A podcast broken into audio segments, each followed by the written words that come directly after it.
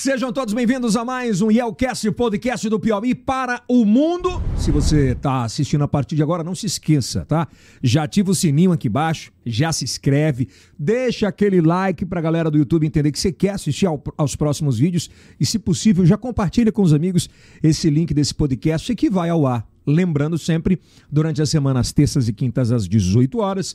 E no sábado, sempre mais descontraído, ao meio-dia pelo Yelcast e também pelo Meio Norte Mais, que é o canal do YouTube do grupo Meio Norte. Tudo bem, Kiltonzon? Tudo bem. Você sabe que você. É, libera os dois lados aqui do Kills pra mim. Né? Se inscreve. É, você sabe que mudaram seu nome depois da entrevista do Dr. Pessoa, é, né? Doutor é. Pessoa, como sempre, né? Kiltonzon.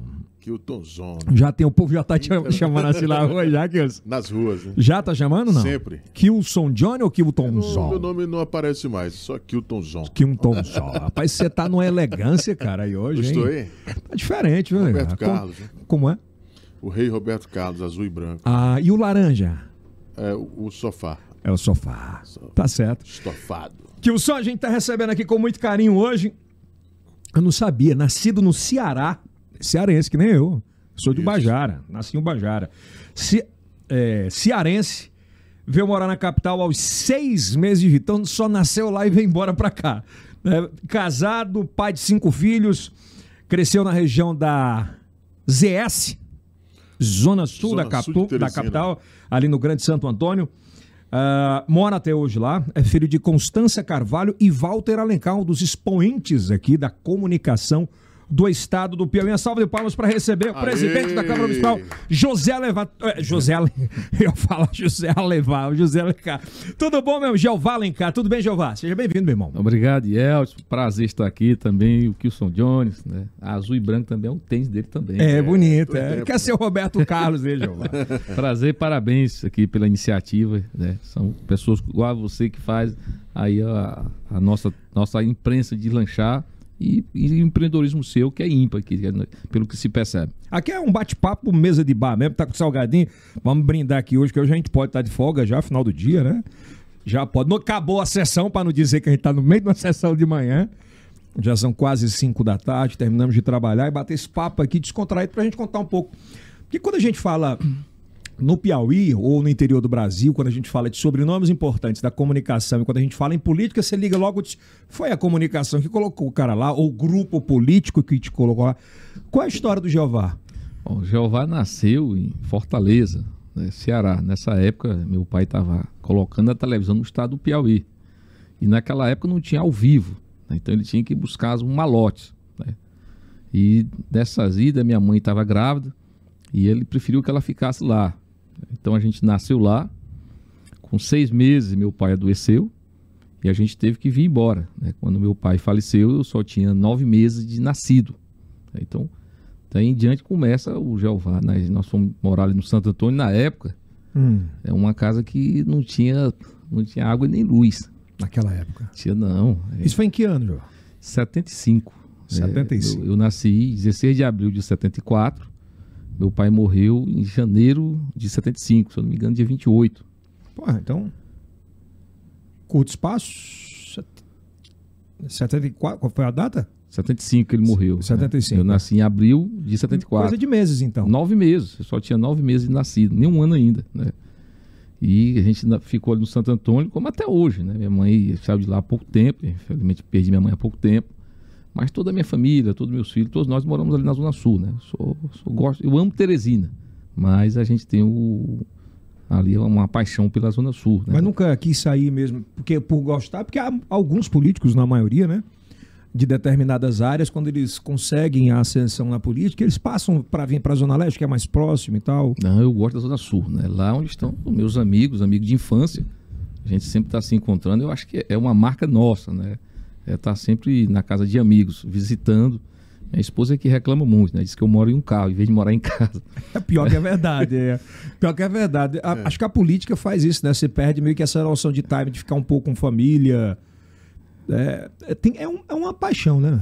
Eu disse uma vez para um amigo, eu disse, olha, na política... Fala um pouquinho assim, mas puxa o microfone um pouquinho mais. A gente paga um preço caro na política. A gente perde alguns amigos porque você não consegue ajudar todo mundo. Alguns não entendem e se afasta um pouco da família pelo tempo. Né? Você vê que eu moro em um carro. Então eu estou visitando alguém, eu estou atrás de um benefício, eu estou numa secretaria, eu estou conversando com o secretário, eu vou conversar com o prefeito. Quando você pensa, já são 18 horas, são 20 horas, e o tempo voa. Né? Então, às vezes, é, o final de semana, é quando você tem um pouco de folga, você vai, Vai de novo pro vai para as visitas e aí vai passando, né? Mas eu me esforço muito, né, para dar atenção a meus filhos, a minha Como é que você esposa. consegue dividir esse tempo, João? Porque é muito complicado, a gente né? planeja, né? Eu sou muito caseiro, né? Então assim, eu tenho um sítio aqui na região de Nazária, minha mãe é de Nazária, e sempre que eu estou lá, eu levo a minha família, né? Às vezes eu mesmo vou para a cozinha.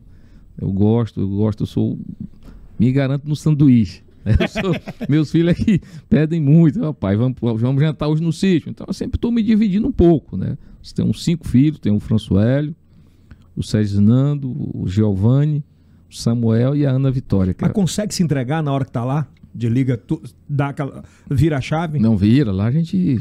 Lá, tudo mesmo dia o caboclo, tudo mesmo top. Então lá a gente brinca, Aqui- a gente conversa. Aqui em casa, se eu terminar de trabalhar e pegar no telefone, ah, o grito vem no rumo assim, é como 200.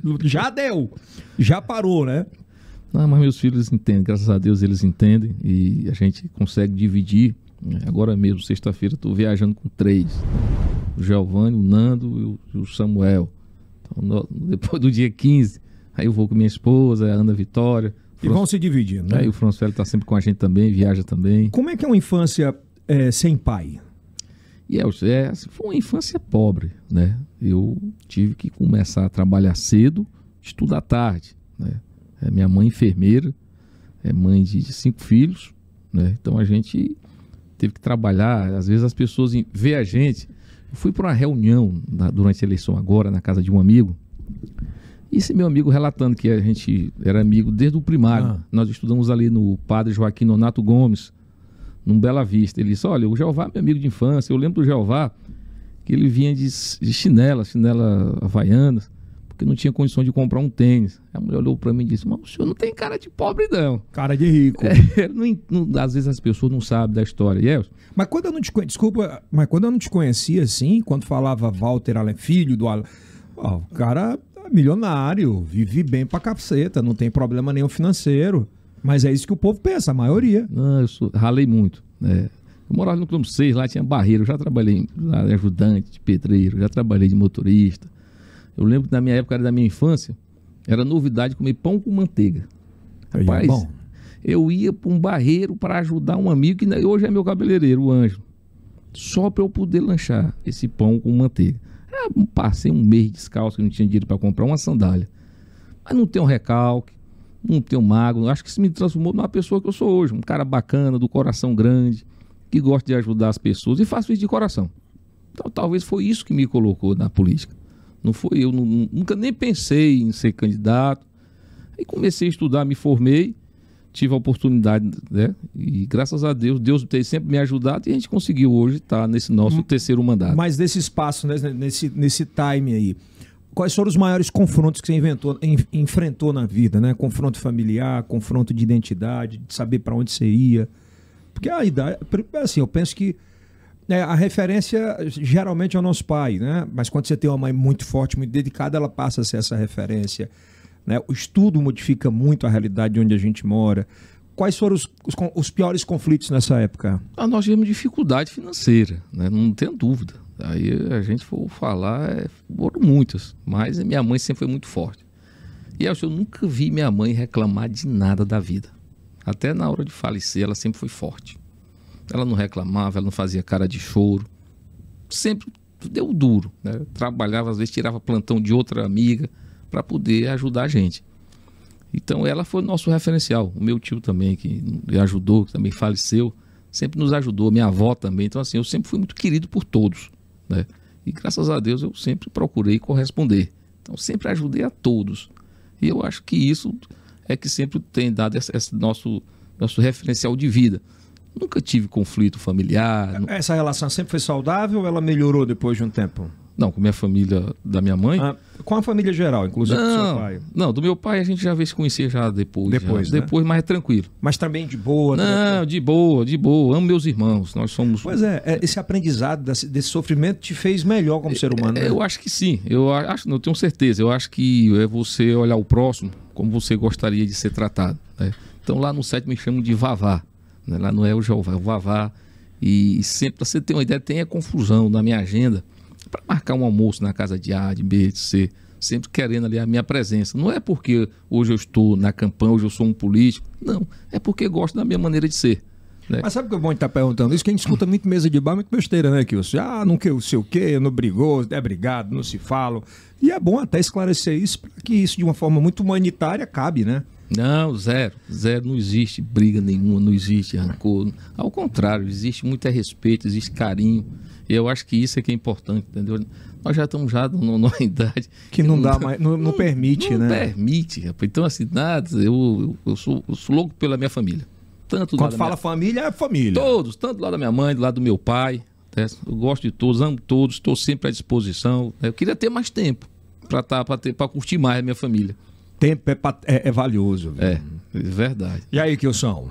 Jeová, dentre grandes ensinamentos que sua mãe deixou, qual que mais te marcou, Jeová? Rapaz, minha mãe era, é um caso especial. Kilson. Minha mãe, enfermeira, ela dedicava, tirava o último para ajudar as pessoas. E a gente, ela, sempre lá no, você procurar ali no quilômetro 7, quem é que não conhece a dona Constança, que aplicava injeção em todo mundo, ele tinha medo dela, os meninos. Mas assim, uma mulher guerreira. Minha mãe não reclamava nunca da vida. A gente já passou por. por Tem alguma cena emblemática assim que te marca que. Não, minha mãe sempre foi assim, muito. Minha mãe, pra você ter uma ideia, ela saía num dia, chegava no outro dia, duas da tarde. Com isso, despertou em todos nós, irmãos, aprender a cozinhar. Pai, quem que tu cuidava dessa turma toda? Cinco filhos. Era mano. nós mesmos. Tu era o mais velho? Não, o mais velho é meu irmão, Francisco, que hoje é do Exército, né? Tem o Juscelino, a Jaqueline e tem Mas o nessa época Afonso. tu tinha quantos, quantos anos? Devia ter 10 anos, E 11 quem é que anos. fazia comida? Quem que Era nós mesmo, lá em casa. Os cinco. Os cinco. Aí como é que Os era a sequência de, de escala, assim, de, Não, de de- trabalho domiciliar? De manhã todo mundo dormindo. Ninguém queria acordar para passar o café. Então era o Jeová que acordava para passar o café. Com 10 anos. 10 anos, aprendi a tomar café. A janta parece mentira. Mas o almoço tem um almoço no meio Não, disso o aí. almoço a gente inventava, era um arroz com feijão. Pô, eu fazia, eu esperava ela chegar duas horas para ela fazer. Então a gente foi aos poucos aprendendo, né? É, a janta, simba com pão. Meu amigo, com pão. eu pesava 70 Tradicional, quilos, pô, eu era macho, jogava bola demais, né? Mas assim, minha mãe sempre. Mas isso é a realidade de muita gente. as Ainda hoje. É porque as pessoas veem a gente, não entendem o, tra- o trajeto da vida da gente. A gente vai chegar nesse ponto aí. Entendeu? Isso que eu tô fazendo, insistindo nessa sequência, porque você perdeu o pai com nove, nove meses, você tem uma mãe com cinco irmãos, morar na periferia, se dividir em trabalho, estudo, responsabilidade. Meninada, hoje em dia, se o cara disser assim, rapaz, vai passar um pano, um pano na casa, diz, vou lhe denunciar. Maus tratos, não é assim? É assim. Infelizmente. Não, lá nós tínhamos lá as tarefas, né? Uns lavar os pratos, outro varria a casa, minha irmã passava o pano. Mas todo mundo com muito respeito à mãe, com medo de decepcionar. Ninguém queria decepcionar ela. Minha mãe sempre foi assim um, um ícone para nós, né? Então assim foi uma perca muito grande, pra- não só para nós, para a família toda. Então ela é aquela mulher que ela era o elo de união entre todo, toda a família. Era a irmã mais querida de de uma prole de, de 12. Então assim era geral, minha mãe uma fortaleza. E eu acho que isso é que, que nos colocou a mim, a meus irmãos ter essa, essa paciência com todo mundo, querer o bem querer a todos. E ela morreu em maio, né, agora desse ano de 2021. Foi, morreu dia 19. Foi, foi CA?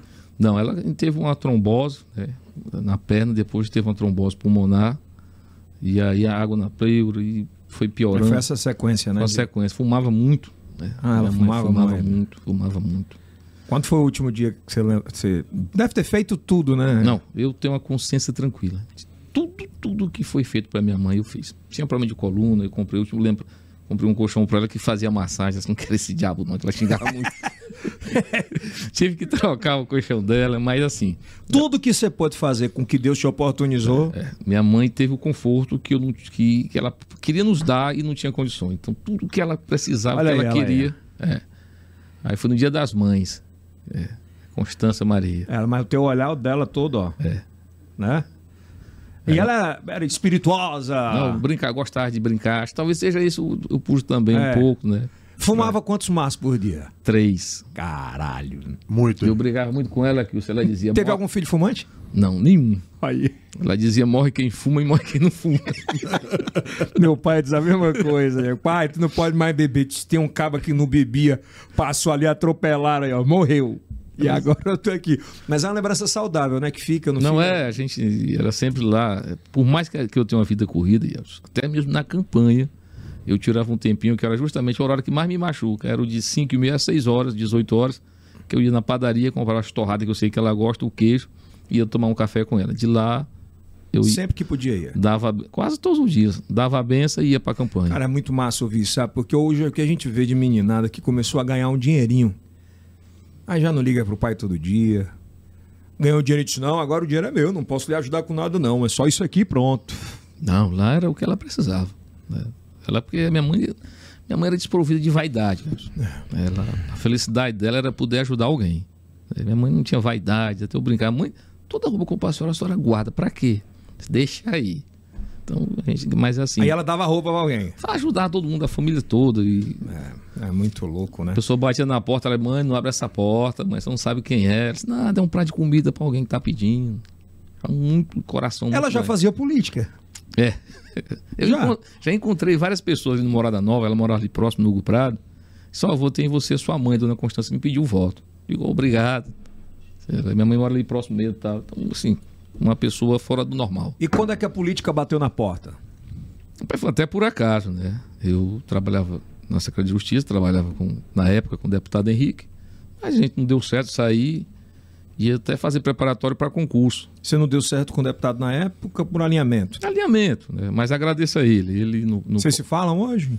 Nunca mais eu, nós tivemos contato, mas eu não posso ter o sentimento de ingratidão. Então, ele eh, me ajudou quando eu mais precisei. Então, eu tenho esse sentimento de gratidão. Não posso deixar de dizer que não tenho. Projetos diferentes, né? É. E aí eu não queria mais nem saber de política. Eu ia me preparar para o concurso da Polícia Federal, para delegado. Mas eles não tem uns amigos, ó, nós vamos procurar quem para a gente apoiar para vereador. E um amigo disse, rapaz, é você. Eu digo, não, eu não quero Em que não. ano? 2011. 2011. Não, eu não quero não, vamos procurar alguém. Aí tinha tomado um... e- Tempão, né? Tinha tomado um já. Eu falei, então, eu sou candidato. E não voltei mais atrás. Deus abençoou. E eh, Mas aí nessa época tu trabalhava, tinha acabado de sair da secretaria. tinha saído, tinha saído, tinha me desligado, né? Então, Deus abençoou, a gente conseguiu na época, muito sacrifício. Deus e nossos amigos. Tivemos 3.569 votos. Quatro anos depois nós somos mais votados e Naquela época tu esperava ter quantos votos, Ivan? eu acho que eu teria. Eu pensava que ia ter uns 2,5, 3 mil votos, né? Mas aí, graças a Deus, eu acho que talvez tivesse até mais. Eu tive muito problema na campanha, é, muita perseguição. Né? 2012 eu fui muito perseguido. É, uma coisa pessoal mesmo.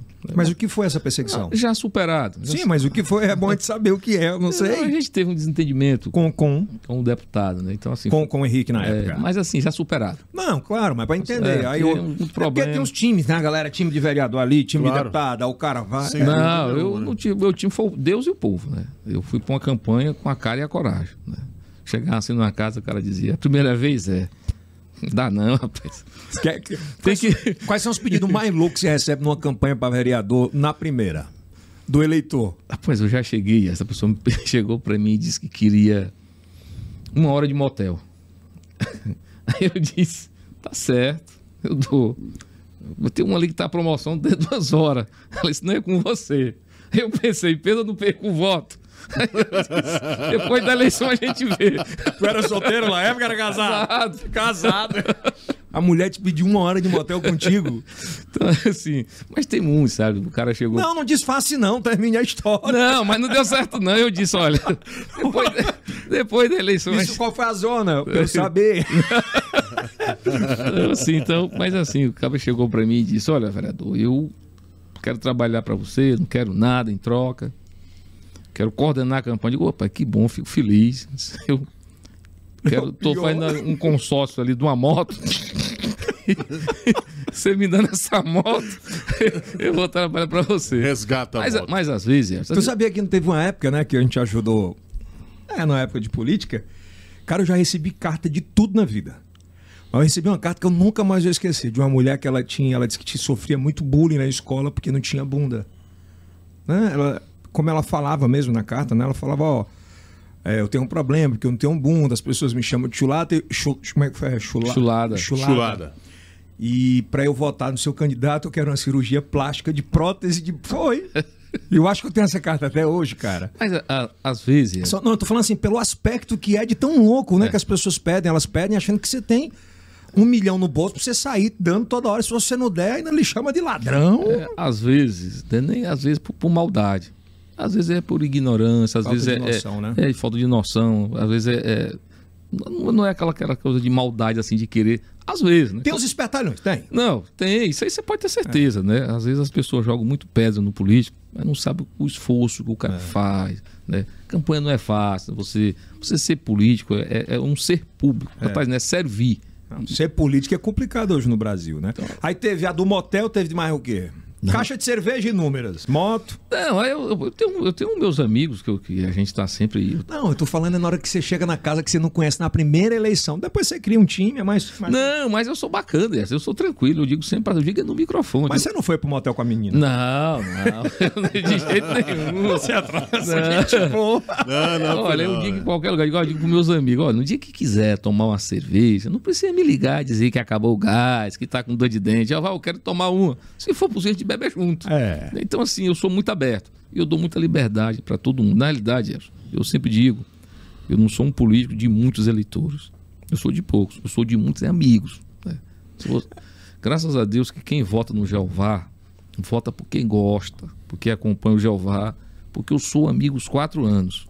Eu sempre digo, você quer um político para 45 dias ou você quer um amigo para quatro anos, mais quatro, mais quatro?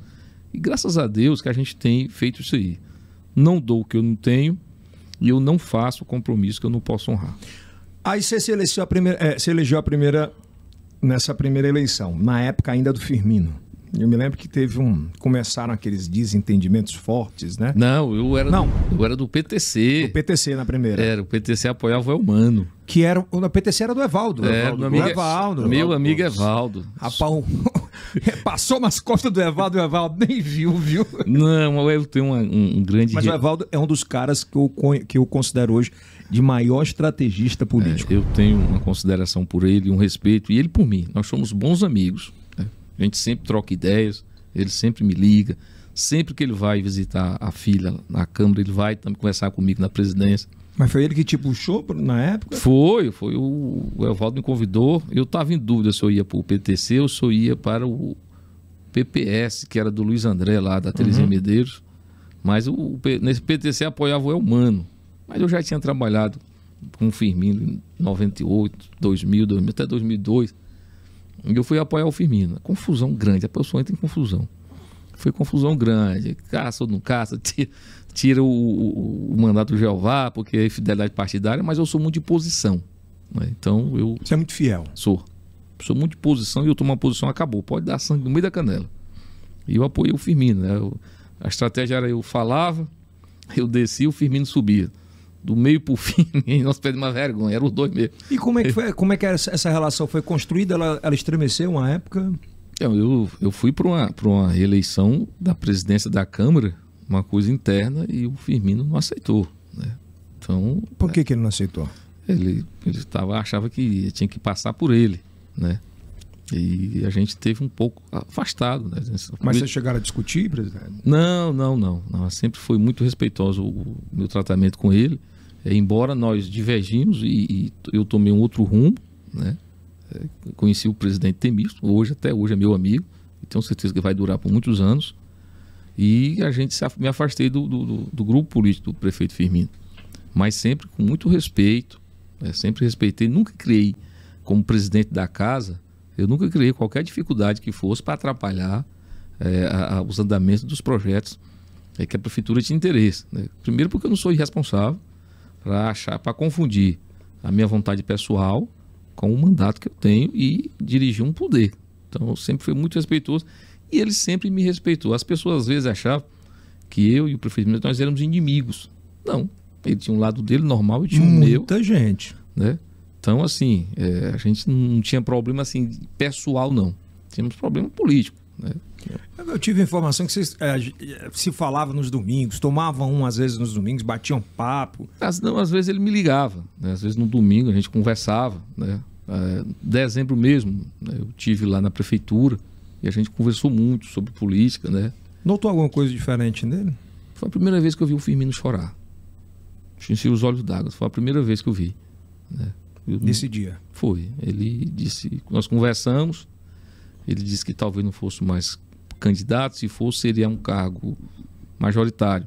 Eu disse, rapaz, você é novo, você tem muito embate, muita linha para queimar ainda. A gente está caminhando, ele disse, é, que pena que nós não tivemos juntos nessa. Enchi os olhos d'água, mas cumprimentei e fui-me embora.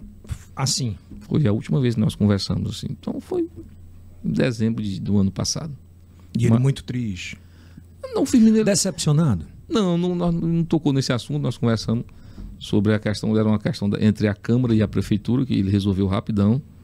E é, trocamos assunto, foi rápido, assim, um Firmino muito, muito reservado, né? Ele sempre foi muito reservado. Mas eu com ele não tinha dificuldade, brincava muito com ele. ele, tinha... ele foi um bom prefeito para Teresina? Firmino tem um legado na, na, nossa, na nossa capital, nós não podemos negar. Né?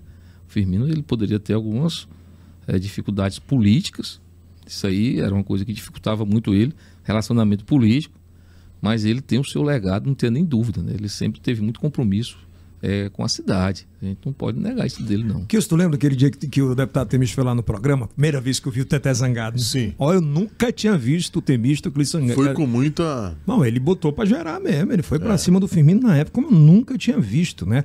E foi muito depois daquele embrólio ali de vocês. Né? Ele tomou as dores por dia? Olha, o presidente, eu sempre digo, não tem um mal que não traga o bem. Eu sou muito religioso. Todo dia eu rezo, todo dia eu peço a Deus que me livre das pessoas ruins e que me traga as boas. E às vezes não tem um mal que não traga um bem. Esse meu rompimento com o prefeito Firmino me trouxe a amizade do presidente Temístocles. Né? E hoje é eu tenho como um amigo. É, dificilmente na semana a gente não, não, não, conversa pelo menos duas vezes por semana.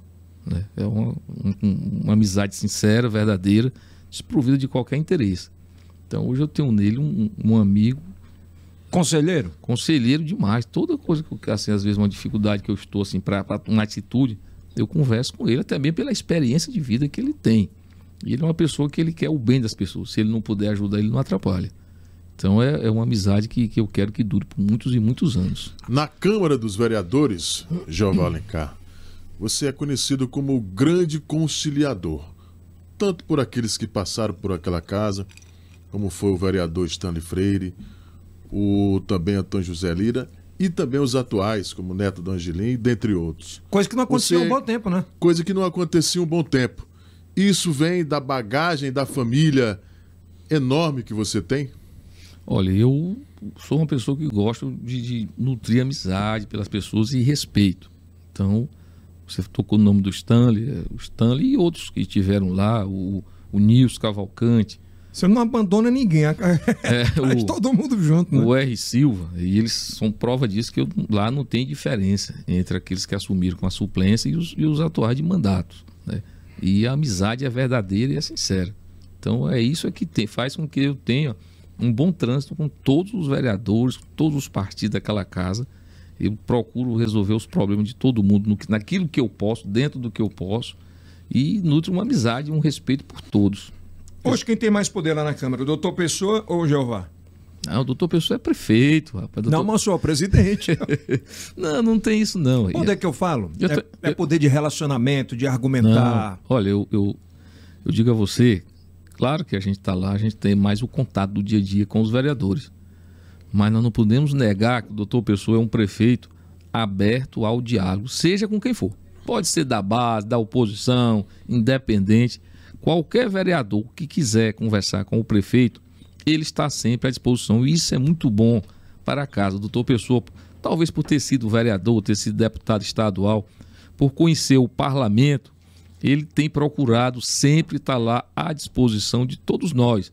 E isso é importante demais, esse respeito que o Poder Executivo tem é, pelo parlamento. Como é que você vê, enxerga hoje essa, essa polêmica? Até perguntei isso ao Robert aqui, eu perguntei ao doutor Pessoa, quem manda? O doutor Pessoa Robert, né? E ele, acho que você não sei se assistiu esse podcast, mas ele fala, porque o Robert tem mais eloquência do que eu, aprendi a falar mais tarde. Mas quem manda lá sou eu, ele não dá um passo que não seja comigo. Isso acaba sendo um pouco prejudicial para o doutor Pessoa ou não? Pelo contrário, une mais assim? Não, é, quem manda é o prefeito. Né? Quem tem a caneta é o prefeito. Claro que o prefeito precisa dos seus assessores, dos seus secretários. Mas não tenha nenhuma dúvida que o doutor Pessoa ele tem o domínio da administração, não tem nem dúvida. Quem tira o doutor Pessoa de besta? besta é quem tira ele de besta. Doutor Pessoa é muito inteligente. Por que, que quem besta é quem tira ele de besta? Porque você pensar que uma pessoa que, que nasceu na roça, o pai cego, a mãe analfabeta, que se alfabetizou aos 15 anos de idade, que já foi professor, deputado estadual, vereador, chegou a ser prefeito da capital, é prefeito da capital. Dizer que um homem desse é besta, besta é quem pensa isso. Agora, doutor Pessoa tem uma eloquência? Não, pela dificuldade da vida, mas eu sempre digo, ele fala, todo mundo entende.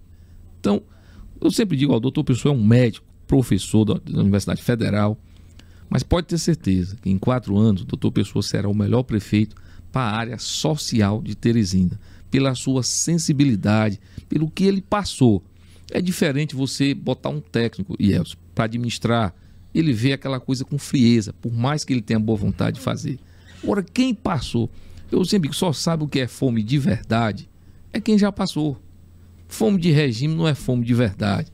Então, acho que o doutor Pessoa, pela sua experiência de vida, pode ter certeza que será um dos melhores. Gostei disso aí. Fome de regime não é fome de verdade. Não. Pela experiência de vida do doutor Ele está aprendendo, será... Tá, assim, a gente nota que ele disse aqui, ó, dei seis meses para os caras trabalharem. Não vão trabalhar, agora vou começar a mexer as cadeiras, né? Começar a mexer. Já ele, chamou a atenção de Ele está pegando gente, esse né? tranco. Já trocou também. É, é, difícil administrar uma prefeitura desse tamanho? A cidade cresceu, e cresce os problemas, não tem nem dúvida, né? Os recursos, eles são inversamente proporcional às dificuldades da cidade, aos problemas da cidade. Então você tem que fazer mais com menos. Você tem que otimizar os recursos da cidade. O doutor Pessoa assumiu um comando de uma cidade como Teresina em plena pandemia. Não existe administração perfeita de início e principalmente numa pandemia. Então a cidade não tem um plano diretor? Você pode ter certeza que existe, pode ter certeza. O doutor Pessoa não dorme. Doutor Pessoa é preocupado com a cidade.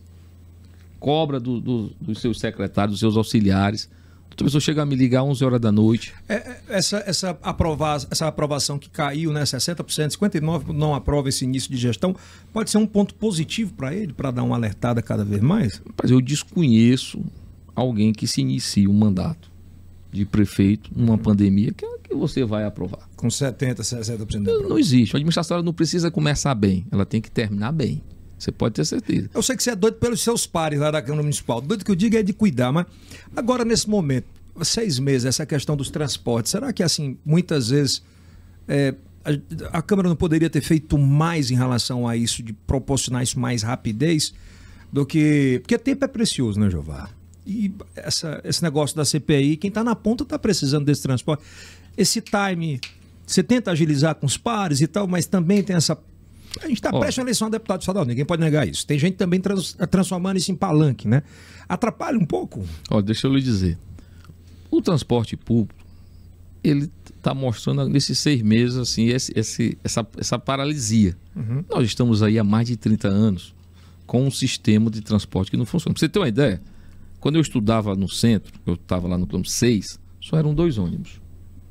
Aliás, eram três: dois Barão e um Miguel Rosa você vê a precariedade que é esse sistema. O que é que existe de verdade? Existe uma briga de gato e rato. De um lado, tem o CETUT, que diz que a prefeitura não passa os recursos necessários para subsidiar o transporte público. Por outro lado, nós tínhamos a prefeitura que diz: ó, eu quero essa gestão anterior que pagava. Na gestão atual, doutor Pessoa quer pagar, procura para fazer um acordo. Foi feita uma audiência pública para tratar sobre o transporte público. Os caras fizeram o acordo, depois ruíram a corda. Como é? o CETUT fez o acordo e depois desistiu do acordo. Por que a CPI? Porque a Câmara não pode ficar também parada esperando só o Executivo. Mas vamos lá, não teve tanto tempo também para os vereadores tomarem conta ainda na, na, gestão do Firmino? Isso foi feito. O problema é que nós, quantas vezes o vereador Dudu quis aprovar um projeto, um requerimento para discutir a audiência pública para tratar do, do então, transporte público? No caso, era a liderança do prefeito que impedia isso. Nós éramos barrados. Quantas vezes nós, da oposição, entramos com um simples requerimento para tratar do transporte público da zona rural, não podíamos. Do transporte público de Teresina, não podíamos. Era ditadura, assim, na Câmara? Velho? Não, não, nós não passava nada. A verdade é essa. A verdade é essa. E ninguém, você pode ter certeza, todos os componentes da CPI têm compromisso com a cidade. Ninguém está lá para execrar nenhum empresário, para execrar ninguém, para fazer palanque, muito Tem não para fazer palanque? De maneira alguma, para falar de administração. Dudu é passada. candidato a deputado, é não? O Dudu até agora não externou para nós, né? Nós temos lá o Enzo, que é um relator Ah. bacana. O vereador Dudu está fazendo sua parte. Às vezes, é, pode ter na, na discussão, pode ter um CD de um lado, do outro. exceder, mas assim, o que é que a gente quer de verdade é que funcione. né? É que funcione. Eu acho que ainda dá para sentar à mesa empresários, poder executivo, poder legislativo e discutir. Claro, o Integra, ele liquidou todo mundo. Aquilo ali não funciona para Teresina. Foi um erro. Fatal. O Integra, o, o, Fa- o Integra fez o Firmino perder a eleição? Fatal foi um do- dos fatores. O sistema em si não tem condições de bancar o transporte público. Né? Teresina ainda é pequena para aquele. Ah, Você sai do Promorá, você desce na estação do, do- do Bela Vista ou do Parque Piauí. Se você for ao Disseu, você leva três horas para 13 quilômetros de percurso. Mas vender essa história pro Firmino, tu acha? Eu não sei o que levou ele a fazer isso. Né? É um homem muito inteligente, né, É, pô? eu não- prefiro não ser leviano, né, também por ele não estar mais para se defender. Né? Mas, assim, foi um erro fatal. Tanto é que eu fiz um vídeo na campanha quando estava com 100 dias sem o Integra. Eu disse, tá parado e não está fazendo falta. Então, é, foi um Foi erro. feito estudos de, de lugares onde funciona isso, na Você época? não pode trazer uma cidade do tamanho de São Paulo para Teresina. Eles trouxeram a experiência de São São Paulo. Paulo, Curitiba, Belo Horizonte, Fortaleza, não dá. O ela abaixo aqui. É, não deu, entendeu? O sistema não funcionou. Dava para recuar? Não, não pode é funcionar mais do jeito que Não, está. na época o Firmino poderia ter Eu acho que recuado. eu sempre disse que faltou humildade para recuar e coragem para assumir. né? Ó, não deu certo. Vamos ver o que, é que a gente pode fazer isso aqui. Eu já dei ideia daquele terminal do Parque Piauí que nós possamos que lá tá criando os quioscos de vender artesanato, alguma coisa assim. Então, a- a- a- o que você acha que tem que fazer agora é pegar esses terminais e transformar em outra coisa. Otimizar em algo que, que a população daquela região esteja precisando. Porque para ônibus mesmo não... Não, não tem, não funciona. Eu conheci uma senhora. foi uma grana da... Olha, o Integro que se gastou, se eu não me engano, foi 570 milhões o quilos. Dava para fazer 10 pontes. Aquela Caralho. Anselmo Dias. Por que, que Teresina é espalhado de semáforos? Porque Não temos viaduto. Se tivesse um viaduto na Frei Serafim com a Biga Rosa, precisava de semáforo? Não precisava. Então hoje esse é, é o gargalho de Teresina. 570 milhões. Foi. Os vereadores não contribuíram com isso na época, não, porque no, como ele tinha liderança, né, mesmo que a oposição A maioria, né? pedisse ali para não acontecer, né, fazer isso, acabou atrapalhando, cada um tem sua culpinha também. De maneira alguma. É, isso aí foi feito o plano diretor em 2008, ainda na época do Silvio Mendes. Isso é do plano diretor da época. da época, plano diretor do transporte público e é, cabe ao executivo. Nós queríamos é que funcionasse. Por exemplo, a população cobrava muito a licitação do transporte público. Era. Foi confusão grande. Nós conseguimos aprovar. né? Então seria daquele problema todo como o projeto da vereadora Cida, que ela queria que em nove meses todos os ônibus da capital tivessem ar-condicionado. Pelo projeto do plano diretor, teria que ser em quatro anos. Por quê? Porque se você colocasse naquele momento todos os carros com ar-condicionado, iria encarecer a passagem. Em quatro anos não, seria dissolvido. Diluído, né? É, exatamente. E, infelizmente, quatro ou cinco anos depois, nós não temos ônibus com ar-condicionado, ônibus que, que funcione, ônibus dá prego de combustível. Temos hoje um, um- um sistema precário e algumas empresas eu não vejo que tenha condições de. Você acha que tem que abrir empresa mesmo de fora para vir para cá para tomar conta e tentar melhorar o serviço? Eu acredito que até de fora e de- da própria capital. Talvez a gente- nós temos aí. Nós temos são cinco consórcios. Por exemplo, na Zona Norte, nós temos um consórcio precário. né? Mas se você pegar hoje, nenhum funciona de É porque maneira. o empreendedor ele não vai querer pegar uma zona ou que os que dê prejuízo. O transporte clandestino, ele ajudou ou ele atrapalhou? O transporte clandestino ele surge na precariedade do transporte oficial. Oficial. É. Porque se você tem um transporte que não funciona, começam a aparecer outras alternativas. É assim que funciona. É, infelizmente, é- essa, essa briga de gato e rato, como eu falei no início, o- os, os empresários eram multados com as multas pesadas pela prefeitura. Então a prefeitura fingia que multava, eles fingiam que pagavam. E eles se arrastavam por isso aí. Então é preciso que tenha essa CPI, até para mostrar. A CPI, ela não, ela A não- CPI vai terminar em pizza? de maneira alguma. Ela não vai ter. Agora, quem esperar que ela venha com uma varinha mágica e vai mudar o transporte? Não. É, porque a turma espera CPI do transporte Não. público, vai mudar tudo. Quando terminar a CPI, transformou. Vereador, Não. era praticamente 13 empresas de transporte. Agora nós só temos 11. É, na realidade, muitas quebraram. Na pandemia, né, também? Pode ter certeza. Olha, com o surgimento do Uber, É. com a melhoria de vida das pessoas, hoje as pessoas preferem comprar moto, hoje as pessoas elas, elas montam um time de 4, 5 pessoas, vão para a faculdade, elas vão de, de Uber. Isso é uma realidade mundial. O que é que se tem que ser feito? Por exemplo, esses ônibus que rodam hoje, no horário de pico, você pode estar colocando ônibus menores, o consumo é menor, a manutenção é menor e você pode manter Mais rápido. mais rápido e a passagem pode você pode até diminuir. Então são, são coisas que E se por que que não faz? os empresários falta conversar, né? Falta conversar. Mas a, a gratuidade alguém tem que pagar, geralmente sobra para o cidadão. Né? Porque o cara às vezes, ah, a passagem é mais cara, mas porque alguém vai ter que pagar pelo estudante, vai ter que pagar pelo idoso, a conta não fecha para o empresário. Você pode ter certeza. Na administração pública não existe almoço de graça. Ah, o, o idoso não paga. Ele em si não. Mas alguém paga. Alguém paga. É preciso todo um estudo sobre isso aí. A rede pública municipal, a rede pública estadual, né? o militar, o agente penitenciário. Tudo isso aí tem que ser feito um estudo. Mas a pergunta é do cidadão que está assistindo também a gente, mas por que, que esse estudo não foi feito antes para andar? Tem que fazer, esse é o poder executivo. Não é o legislativo. De maneira alguma. Infelizmente, Porque bota a culpa nos vereadores. Às vezes você chega num bar e a mulher diz: Olha, aqui nunca andou o vereador aqui para fazer um calçamento. Mas quem faz é o executivo. O nome já está dizendo, é quem executa. O vereador ele faz a ponte. Claro, você, coloca, você pode colocar as suas emendas, né? Se você for da oposição, dificilmente ela sai. Tu teve alguma emenda liberada na época do Zero. Firmino? De 2017 até 2020, Deixou de executar quantos milhões? você pega aí 4 vezes 8, 30, 3 milhões e 200 mil. Você de- não conseguiu executar? Nenhuma. Nenhuma. Putz. Então- Aí como é que o cara atende a demanda do, do seu eleitorado? É, então você... E outra coisa, a emenda, eu sempre falo isso aí, a emenda não é pro Jeová, não é pro vereador A, B, C, não. A emenda é pro povo. Você vai botar um calçamento, é na rua de alguém que no inverno tem lama, que no verão tem poeira. É o melhoramento de uma quadra, de um campo de futebol. Às vezes você acha, ah, você vai gastar dinheiro no campo. Quem nasce numa vila sabe a importância que é o esporte. Não é só futebol, não, é o vôlei. É tudo, né? É tudo. Você, a interatividade. Eu sempre digo, se é de colocar uma internet numa praça, bote uma quadra. As pessoas têm que interagir. Às vezes você fica muito solitário, conversando com 20 pessoas no celular, mas só. Então, assim, eu sou daquele que ainda meio antigo. que Eu acho que você tem que colocar é uma quadra de esporte. Você tem que. Eu acho que tem que associar, viu, deputado? Você- Ô, vereador. Tô falando nome, daqui a pouco eu vou entrar nesse negócio do deputado. Tem que associar, sabe, a tecnologia e associar também o esporte. O problema é que a gente não tem hoje nenhum, E nem outro. nem outro. É triste, pô. É, eu acredito, nós temos aí o, Eduardo Dragalanda que está lá na Semel, e eu vejo o esforço dele, né, de visitar as comunidades, né, e está sempre pro- pro- fazendo um projeto. Mas a turma tava dando uma queimada nele grande numas obras que ele tá executando agora aqui. Eu espero que ele. Não, tô, tô só falando, é melhorar, né? Não, ele é esforçado, ele é esforçado. E assim, se eu dizer que. Experiente, né? Tem que aprender também, né? Mas assim, pode ter certeza que o nosso prefeito é vigilante 24 horas. É, não admite coisa errada, Não. não. Quem tiver, quem quiser fazer coisa errada, saia do governo do doutor Pessoa. Se o cara. Se o doutor Pessoa pegar um ladrão dentro do governo dele.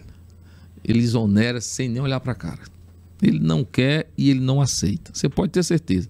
Se tem um político que é bem intencionado com a cidade, com o povo de Teresina, chama-se Doutor Pessoa, pode ter certeza. E ele transmite isso a toda a sua equipe. Então, acho que esse é o sentimento hoje da equipe do Doutor Pessoa. É fazer mais com menos, é poder trabalhar, é poder ouvir, né? ver as prioridades. Agora mesmo, ele teve lá no no lançamento lá do, da, do orçamento popular, que é uma coisa que você, a comunidade pode eleger as suas prioridades. Eu tive ontem com ele entregando ali duas casas que se enquadraram num programa lá da, da SDU Sul, da SAAD Sul. Então, assim, é, é dar dignidade às pessoas. Então, esse é o sentimento hoje do nosso prefeito, doutor Pessoa. Cara, pode falar, que eu A falo. primeira pergunta é. Tava vendo aqui o. Mas uma que pergunta o- polêmica ou. É, academia popular é uma realidade nos bairros e periferias de Teresina. Tem aprovação de quase 90% da população. Precisa ser melhorada, na sua opinião? A outra questão é: a Praça da Bandeira, é, a pergunta do nosso internauta, poderia se transformar em um estacionamento para quem vai no shopping é, da cidade?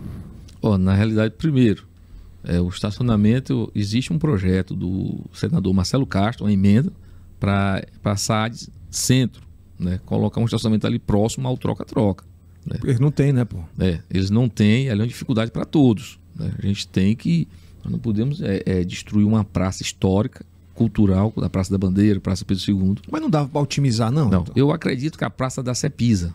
É uma também. É, aquela ali eu vou conversar com o nosso prefeito. Ali é uma, é uma praça é, subutilizada. Muitas vezes essas praças, né?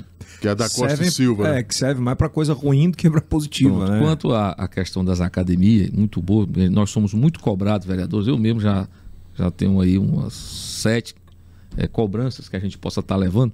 Primeiro que você tem que ter uma área que seja da prefeitura. Né? É. Uma, a, gente, a gente chama de, de área verde, uma área que seja da comunidade, que você instalar a academia.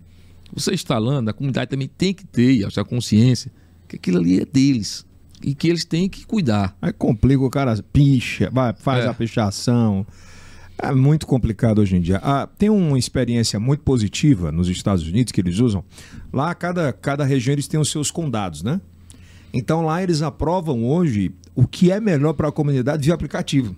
Eles colocam a demanda para como se fosse uma SDU. Eles colocam a demanda, todo mundo tem que baixar, claro, cadastra lá, que é morador da rua, da região, e eles fazem a demanda pelo aplicativo. Se fosse um orçamento popular. É, mas tudo rápido, não tem muito time, entendeu? Assim, não demora essas coisas que, que demoram. O cara elege a, a realidade dele, inclusive com fotos e tal. Porque eu acho que a tecnologia, por exemplo, é um negócio sem volta. Não, sem volta. Né? Às vezes, assim, eu acho que a classe política ela mosca muito nessa, nessa história de e está esperando quando a gente tem cases maravilhosos de sucesso no mundo inteiro, né? Nós temos um problema sério no Brasil todo, a burocratização. O doutor Pessoa, há uns 10 dias atrás, assinou um decreto para desburocratizar a abertura de empresas. Empresas querem vir ao Piauí, querem vir a Teresina, você quer criar um, um, uma empresa, mas que você demora quase seis meses. Empreendimento de imobiliário. Exatamente. Então, assim, o doutor Pessoa tem essa noção né, fez esse decreto e acredito que irá melhorar muito mais. Hoje em dia, para você usar o poder público, seja municipal, estadual, federal, é usar a burocracia. E a gente tem que tirar, tem que tirar, tem que tirar. esses burocratas. E que você falou bem, a, a, hoje nós temos que, que, usar a tecnologia. É um caminho sem volta.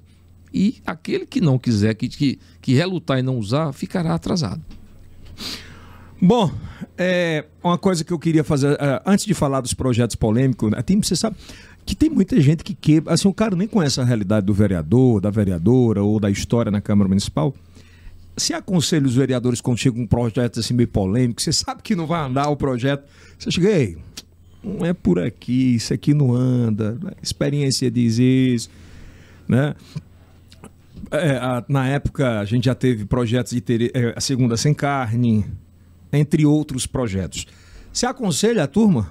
Olha, o projeto, é, cada, eu sempre digo, cada vereador lá é independente. Ele tem a sua convicção. É, às vezes eu peço para a comissão de legislação que antes dela reprovar um projeto, hum. que ela possa procurar o vereador para ele melhorar aquilo que às vezes você tem a melhor da boa vontade, mas às vezes a iniciativa qual foi pior, os piores projetos que você já viu? Ele não vai falar. Não, não. Os mais absurdos. Não, não tem não. Eu acho que quando você coloca um projeto. Variador, a, a, a, intenção é a melhor, Você pode ter certeza. Quando você dá entrada em um projeto, é porque alguém te pediu, é porque você viu algo que possa Mas dar é certo. Mas é você vê assim, você olha assim, não, não vai andar. Não, não, não. Eu acho que. Aí ela tá pegando muita aula que eu tenho visto. Não, muita aula. Não, mas é verdade, é verdade. É, qualquer vereador que entrar em um projeto, ele quer fazer o melhor. Você pode não ter tem certeza. nenhum sem pé e sem cabeça que você possa não, não, tem não. Não, não, tem tá não. Vendo? Não, não adianta. Não. Ele tá parecendo o Nine do COD. Quem é que é. assiste o COD aí que, de tiro? O cara vai flanqueando, ele não deixa pegar um tiro, é só passando pela lateral. Né? Não, de maneira alguma. É, é, presidente, o senhor passou pela Secretaria de Justiça, pelo Detran. Como é que você, o senhor vê essa questão da mobilidade urbana em Teresina? Miguel Rosa, Avenida Frei Serafim, João 23. O Disseu que fecharam os, tudo lá, os Como retornos. É que você, o senhor vê essa questão? O senhor que já passou pelo Detran, ah. já pela Secretaria de Justiça. A gente aqui em Teresina tem uma indústria de multas mesmo? Olha, o doutor Pessoa já tirou o que tinha de errado, né? É preciso ainda, claro, vai melhorar muito mais. O que, o que, é que, aconteceu? O que, que aconteceu com Teresina? Né? nos últimos 10 anos, isso nós praticamente triplicamos o número de veículos que, que trafegam na cidade. Então as ruas continuam as mesmas. Por exemplo, Miguel Rosa não aumentou a largura, não. mas aumentou o fluxo de carro. O que seria o ideal? Era que se pudéssemos usar o transporte coletivo, se nós tivéssemos um transporte de qualidade. Ao invés de 10 pessoas, em 10 carros, 10 pessoas poderiam pegar um ônibus. Mas, infelizmente, nós não temos um transporte público de qualidade. Quando você utiliza o Uber, quando você utiliza o Ligeirinho, são mais carros trafegando na cidade. Né? Nós tivemos aí. Se você fosse prefeito hoje, hoje, nessa data de realidade de tecnologia que a gente tem hoje aí, você abriria mais espaço ainda para a galera que quer trabalhar para ajudar esse transporte a fluir?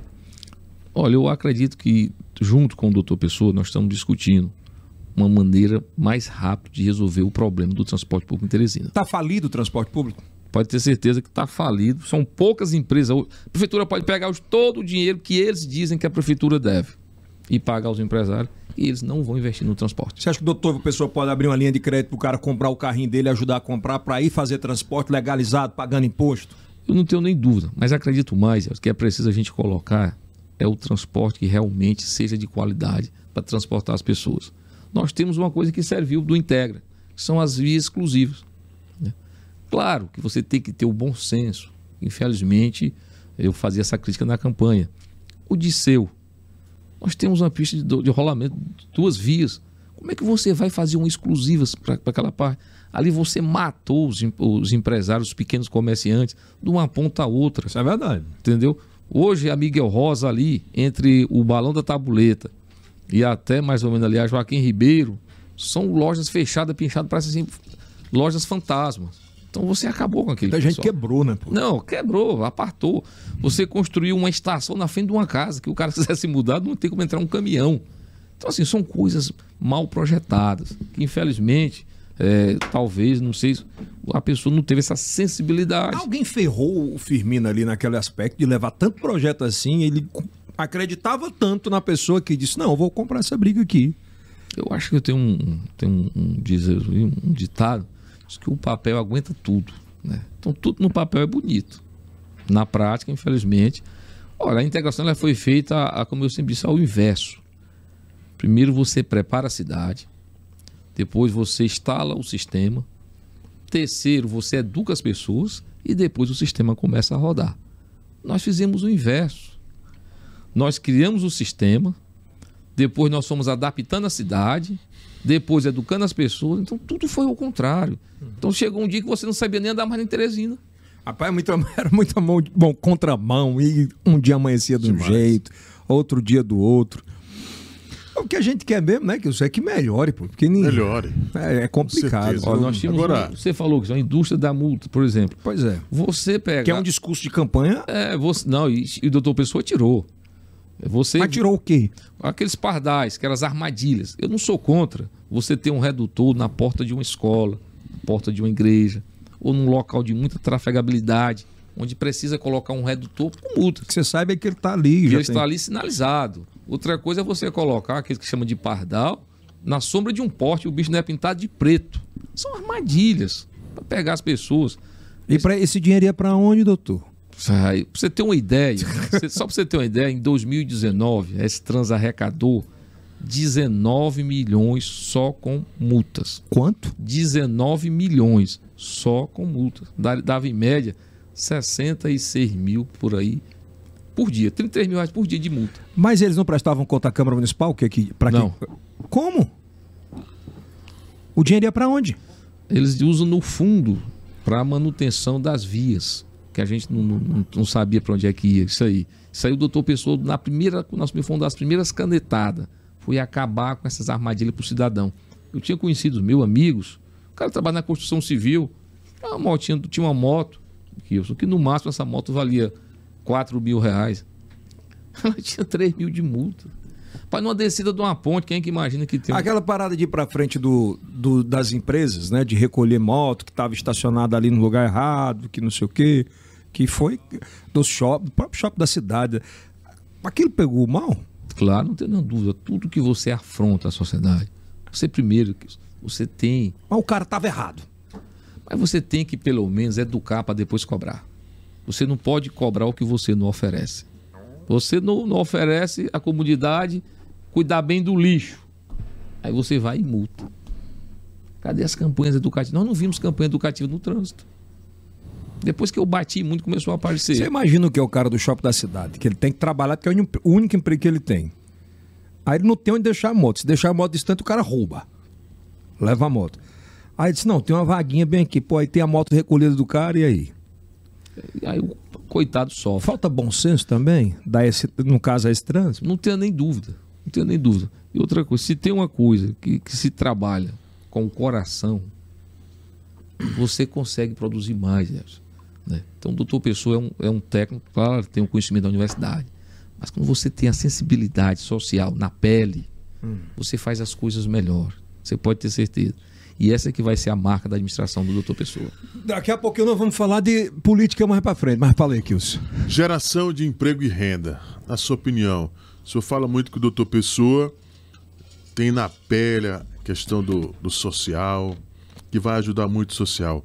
Mas para o jovem que está assistindo a gente, que está vendo a gente agora, de 18 anos, que quer ingressar no mercado de trabalho, o senhor acredita que o doutor Pessoa, a gestão do doutor Pessoa, será de excelência para esse jovem que quer ingressar? Menor aprendiz, né? 16 anos. Olha, não tenho nenhuma dúvida. Políticas boas não são aquele, aquele político que dá o um emprego, mas o que gera. Né? Como é que você gera emprego numa cidade? É atraindo investidores. É. investidores. É qualificando o jovem. Então, acredito, o doutor Pessoa tem procurado investir na fundação, por exemplo, Fundação Wolferraz. É nós temos que qualificar o nosso jovem. Ó, nós temos aqui um amigo nosso da, do, do, que tem restaurante, que nós temos um problema sério com mão de obra que não tem. Não tem qualificada. Não tem, não tem. Então eu tenho falado isso para o, o superintendente da fundação, é o Alferraz, o Maico, que possa estar colocando mais esse curso. Eu digo isso porque eu tenho experiência. Quero fazer um apelo aqui, aproveitar. Eu entrevistei essa semana passada aqui no podcast, viu, Stanley? Olha que loucura o presidente da, do Piauí Conectado. Edson. Piauí, o Edson, Piauí Conectado. Presta atenção na loucura. Uma coisa que é sem volta, Jová, é fibra ótica, conect, conectividade. Ele está tentando contratar alguém por oito salários mínimos para trabalhar como técnico de telecom e não tem. Ele está fazendo uma parceria com a Universidade Estadual para formar esses caras mais rápidos de alguma forma porque não 48 tem. foram formados nos, nos Estados, Estados Unidos, Unidos, que tem a parte que trabalha como base lá. o Piauí. Temos como base. Então assim, é, eu, eu pontuo que o poder público ela, e, e, principalmente a Câmara de Vereadores, quais são as duas maiores profissões hoje em ascensão, se você correr e olhar? Tecnologia, sem sombra de dúvidas, é uma delas. Né? Você tem que correr. E a gente não tem isso dentro da Fundação Alferraz, como não tem também em outros lugares. Seja o padrinho dessa história de a gente é. correr atrás disso. Sabe por quê? O pai está na periferia, pô. Tem um filho parado, já sabe mexer com computador celular. É muito mais fácil para ele querer entrar nisso do que o cara ir fazer outra coisa. O próprio padre Pedro Balsi. Foi. É verdade. Eu tive com o doutor Pessoa num, num prédio que funcionava uma escola na Santa Clara, ali próximo da Irmanduz. Né? Nós estamos analisando justamente isso aí. A gente colocar. E Elcio, eu fui presidente da Fundação Volta Alencar por três anos. Nós firmamos convênio na época com o FAT, né? levar curso profissionalizante a vários municípios do Piauí. Em 2006 eu levei um a Guaribas. Curso simples, pães, bolos, doces, salgados. Hoje eu lembro, eu era coordenador. Hum. Quatro anos depois eu voltei àquela cidade. Muda a realidade. Quando eu cheguei, eu fui convidado para ir uma pizzaria. O cara lá que tinha feito. Tinha feito o curso. É, muda. O cara que a única renda fixa que tinha na casa dele era o Bolsa Família. Ele passou a ser empreendedor, gerador de emprego e renda. Então eu acredito muito. Pois seja, seja embaixador disso aí. Nós pra... estamos trabalhando justamente nesse prédio que a gente possa estar lá. Lá são, se não me engano, são 12 ah, salas. Você imagina criar aí, Kilson, um, três ou quatro salas de, de, de qualificação de telecom para meninada, de graça? Isso é importante. Custeado, porque às vezes o cara. Existe curso particular, mas não é barato. Parceria com é empresas. Caro, é caro, né? Tem, tem essa vibe. Então acho que a, a, tendência é essa mesmo, sabe? A gente fala tanto de política. Eu tenho visto muito, Jeová, é, o político ser anarquizado, sabe? Eu acho que hoje o, o político, ele. Pelos maus políticos, claro. Né? Não, não tira. A gente não tira essa essa máscara né, que foi feita, ou então é essa revelação de maus políticos E eu vejo muita gente boa ingressando e quando o cara entra, ele é achincalhado, é ladrão, é vagabundo. O cara não pode colocar uma liderança da comunidade que ele está fazendo rachadinha. Os paladinos né, da decência no mundo hoje. É, é um discurso mais de ódio, é um discurso mais de, de frustração do que querer mudar alguma realidade? Não tenho nem dúvida. Na realidade, em todo segmento, existem os bons existem os ruins.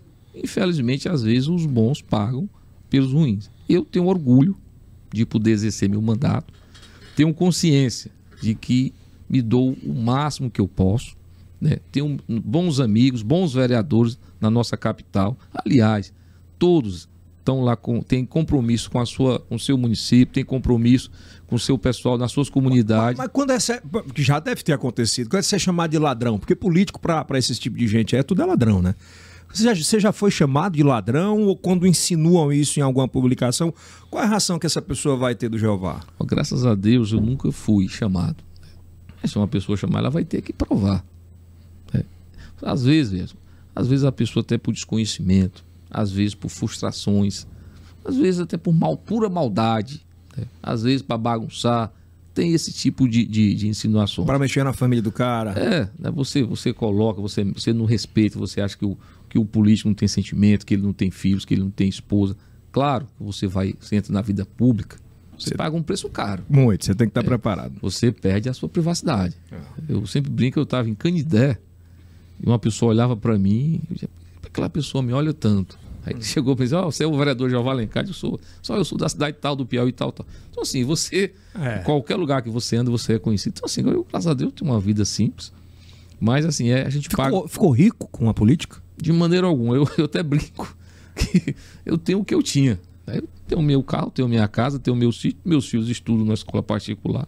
Nada Dá para enricar na política? Dá não. Fazer a boa política você não enrica, não. É ao contrário. Você gasta mais. Eu faço porque gosto, Elson. Eu faço porque gosto. Poderia ter me preparado para um concurso, fazer outras coisas na minha Mas vida. como é que tem político, Jová, que não tinha nada, absolutamente nada, e depois de 10 anos o cara tem um patrimônio tamanho do mundo? e a polícia pergunta para ele, né? Aí a polícia tem que perguntar se o Ministério Público, tudo. Graças a Deus eu. Mas. De maneira alguma. Quem me é conhece. Muito... Sou muito simples. Pode, quem me conhece sabe. Eu, eu lembro quando eu tive a Covid, um amigo disse: Jová, vou conhecer a tua mansão. Eu notei. Chegou ali em casa, ele ficou meio frustrado. São simples. E eu... não é papel não isso aí, não é personagem não, né? Não, de maneira alguma. Quem me, olha, quem me conhece sabe. Sou um cara muito devoto, sou muito católico. Todos os anos, com exceção desse, eu vou a pé a Santa Cruz, não é promessa, né? Gratidão. Um amigo me disse, rapaz, Jeová, por que, que tu não assiste uma missa numa igreja? Rapaz, é porque eu gosto. Enquanto uns viajam, que é natural, vão para Europa, vão para praia, eu junto uns amigos e nós vamos a pé para Santa Cruz. Eu já vi já ver as paradas. Seis já. dias caminhando mesmo ali, Romeiro, né? Eu lembro nós. Ali vai fazendo reflexão de tudo? Rapaz, é o primeiro é um delírio. Aliás, é um, um, um, detox. Você se livra de celular, de televisão. Mas você pode ter certeza que na caminhada você faz reflexão. Volta tem, melhor? Tem, não tenho nem dúvida, né? Eu lembro que a primeira parada nossa aqui. Ora, você vê um ônibus parado, uma lona coberta, várias redes, fuga ali, e passava um carro. Uf, uf, Diga, pô, esse cara deve ser o dono do terreno.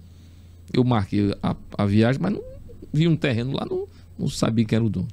Digo, vou me identificar. E parei o carro, o cara disse, rapaz, eu sou o João Valencar, estamos numa caminhada aqui. Cara, ô oh, rapaz, o alívio, eu pensei que tinha invadido minha terra.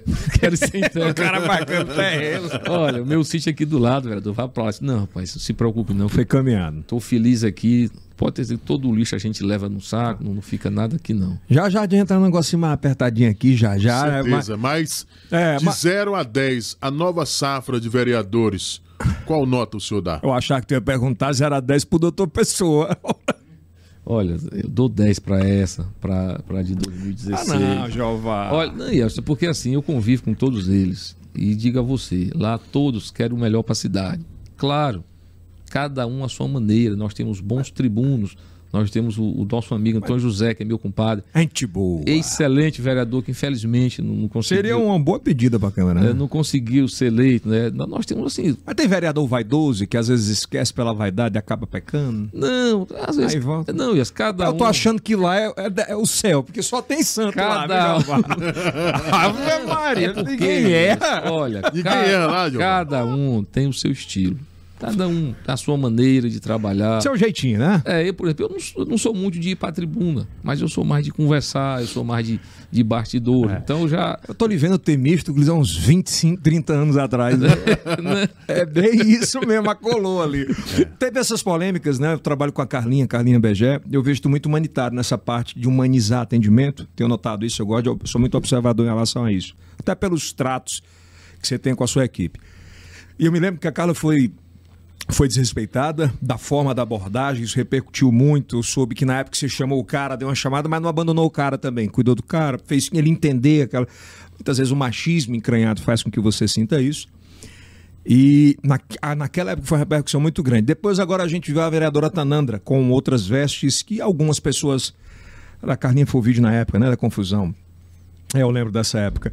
E na- e agora a gente se viu com outra polêmica de uma nova vereadora que foi com a roupa, umas vestes diferentes, né? Ela tem todo o direito de, de se vestir da forma com que ela quer, de como ela quiser. Afinal de contas, o corpo é da mulher. Ela faz da forma que quiser, né? Esse empoderamento Se feminino veste, é lógico, isso é sem sombra de dúvidas. Aí eu te pergunto, Jeová, nesses, nessas duas, nessas duas, nesses, nesses dois acontecimentos, qual foi a lição e o que é que você pôde proporcionar para esse pessoal?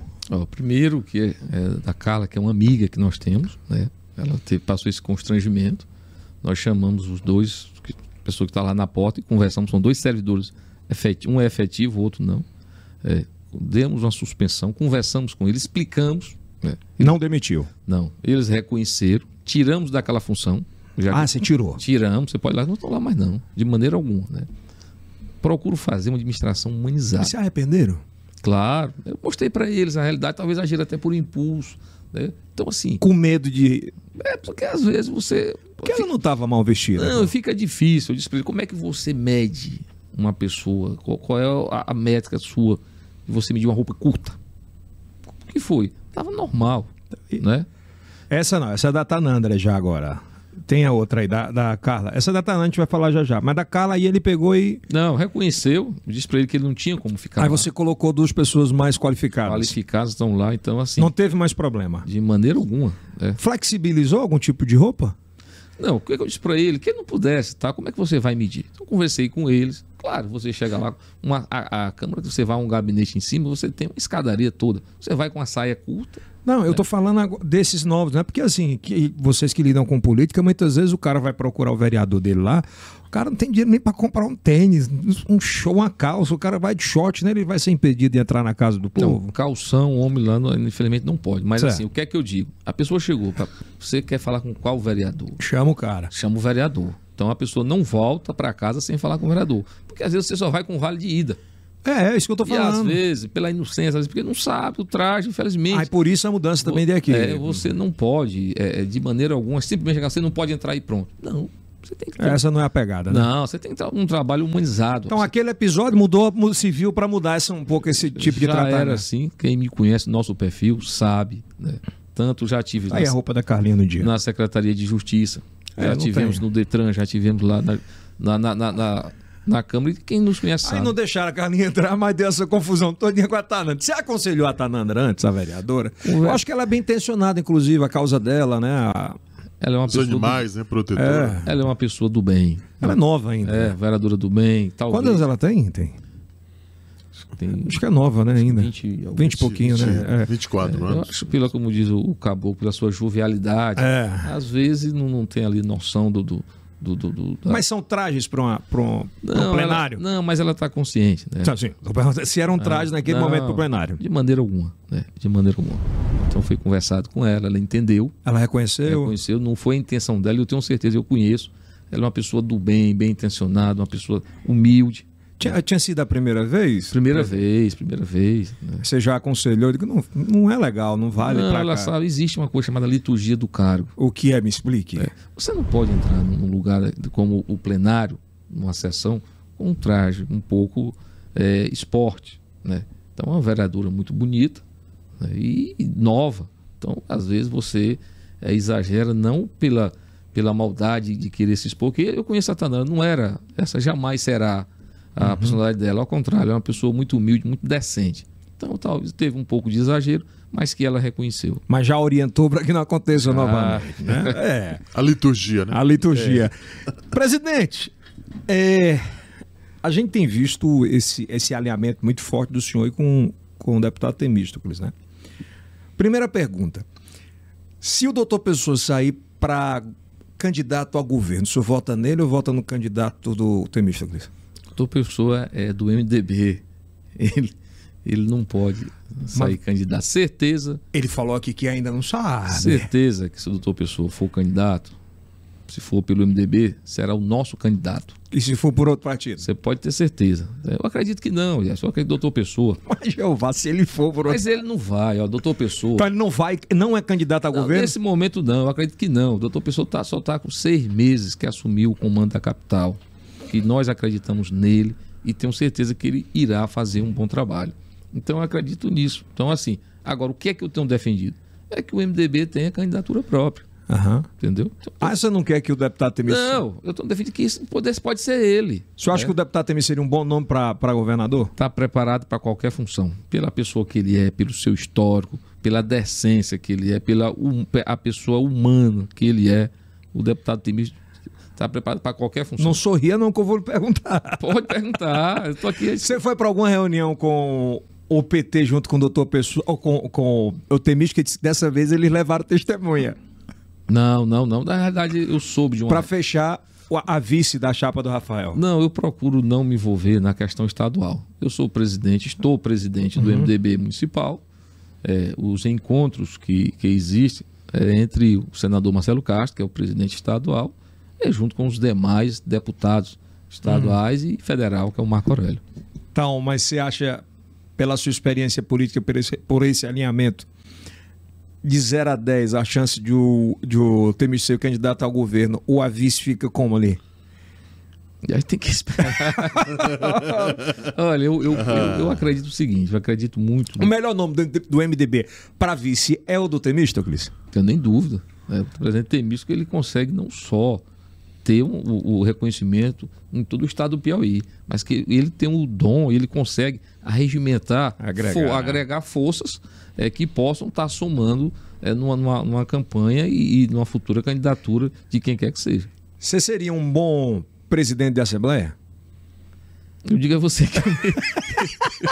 é, é, o que todo mundo está falando, eu tenho que perguntar, né? Que o Temis saindo, você vai lá para presidente. Não, é, você é candidato a deputado estadual? Nós estou candidato a fazer um bom trabalho. Não, não, aqui não é entrevista de TV, não.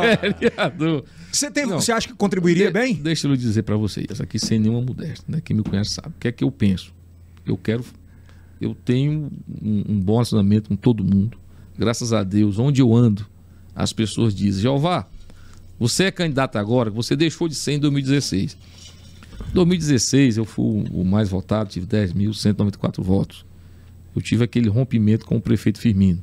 Eu fui candidato a presidente da Câmara. Eu acho que em toda a história da Câmara, o único presidente eleito sem o apoio do prefeito. Verdade, oposição. É, 16 vereadores acreditaram em mim, muitos brigaram com o prefeito. Naquele momento, eu fosse candidato a deputado, eu estaria abandonando quem é. Quem... O barco, né? É, pô, o cara que líder é esse que só quer se dar bem. Então isso me segurou. Nesse momento, as pessoas começam novamente. Jeová, é a tua chance.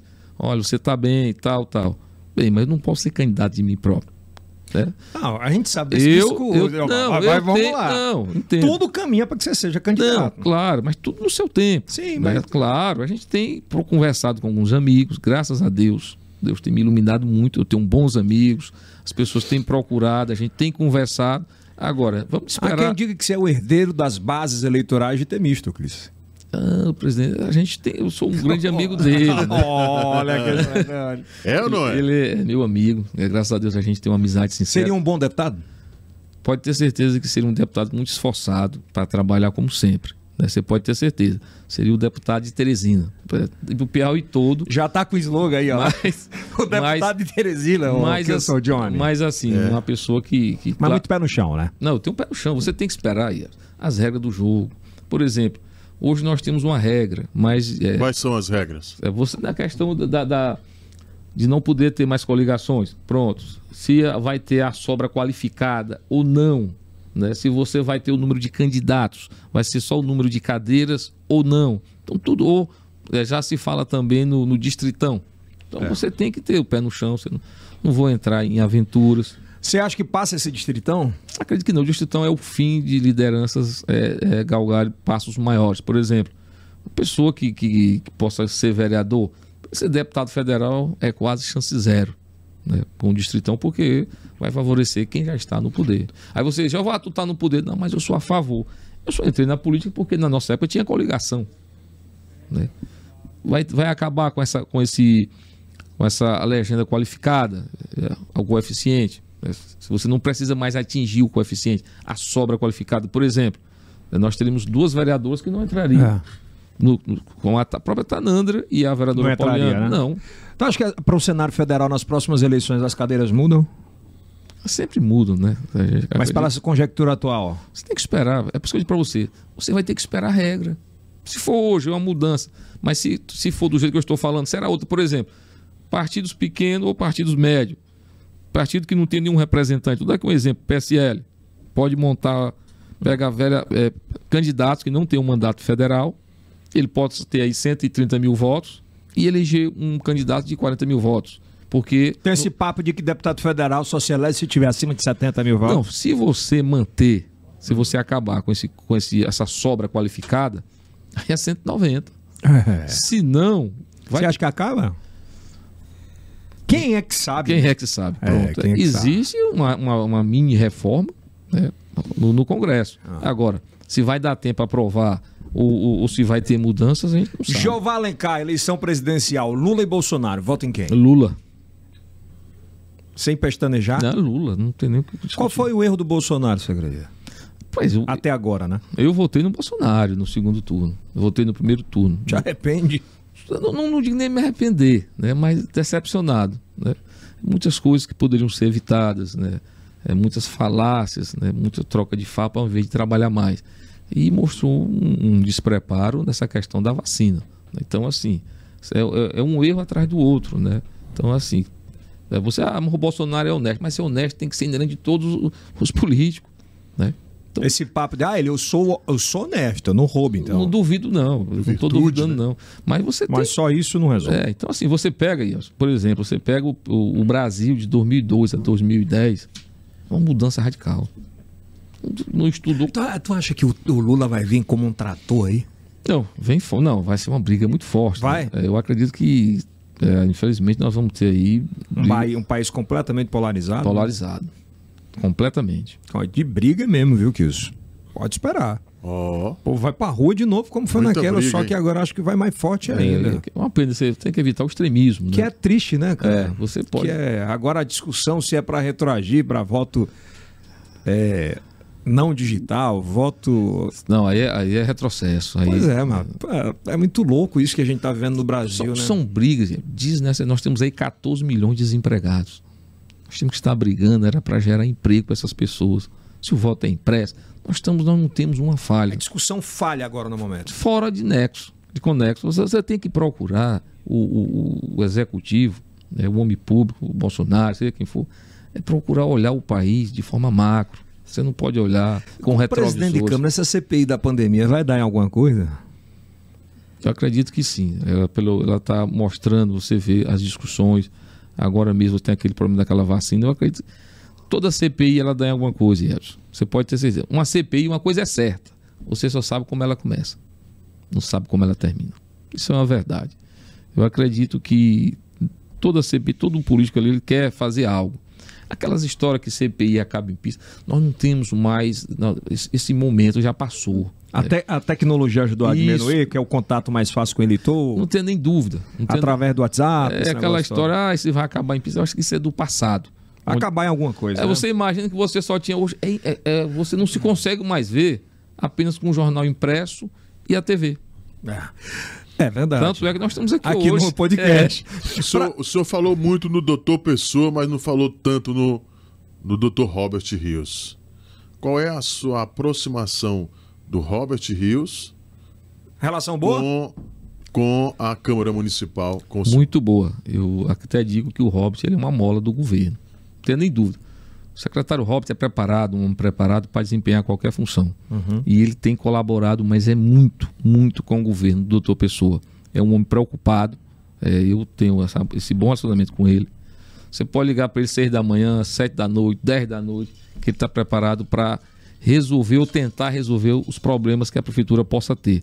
E procurado sempre ter um bom relacionamento com a Câmara. Eu sempre, secretário, eu posso levar um vereador tal para discutir certos assuntos. Traga logo hoje. Então, assim, sempre disponível é, com a Câmara, muito solícito. Então, assim, é, é hoje o Robert é uma mola no governo do doutor Pessoa.